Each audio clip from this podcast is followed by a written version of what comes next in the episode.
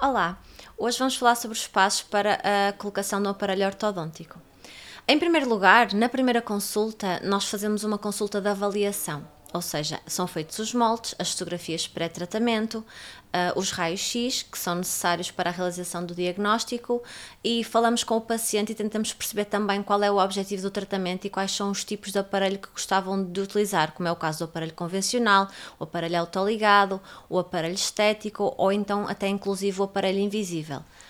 Um, após essa primeira consulta, nós médicos vamos para casa estudar o caso e vamos tentar perceber qual é o plano de tratamento mais adequado para o paciente e numa segunda consulta vamos apresentar o plano de tratamento com o orçamento associado para o tipo de aparelho que decidimos utilizar e, e obviamente o, tratamento, o aparelho mais adequado para o paciente em questão, que nem sempre o que o paciente quer é o possível.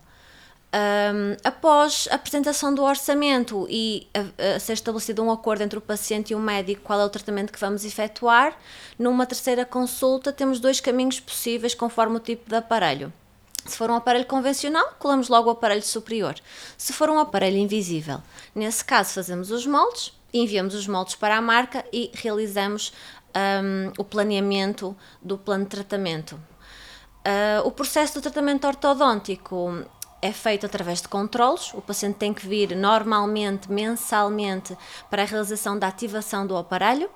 Uh, no final do tratamento ortodôntico, quando já está tudo bem, quando já está finalizado, removemos os aparelhos e colocamos as contenções e esperamos que o paciente fique feliz.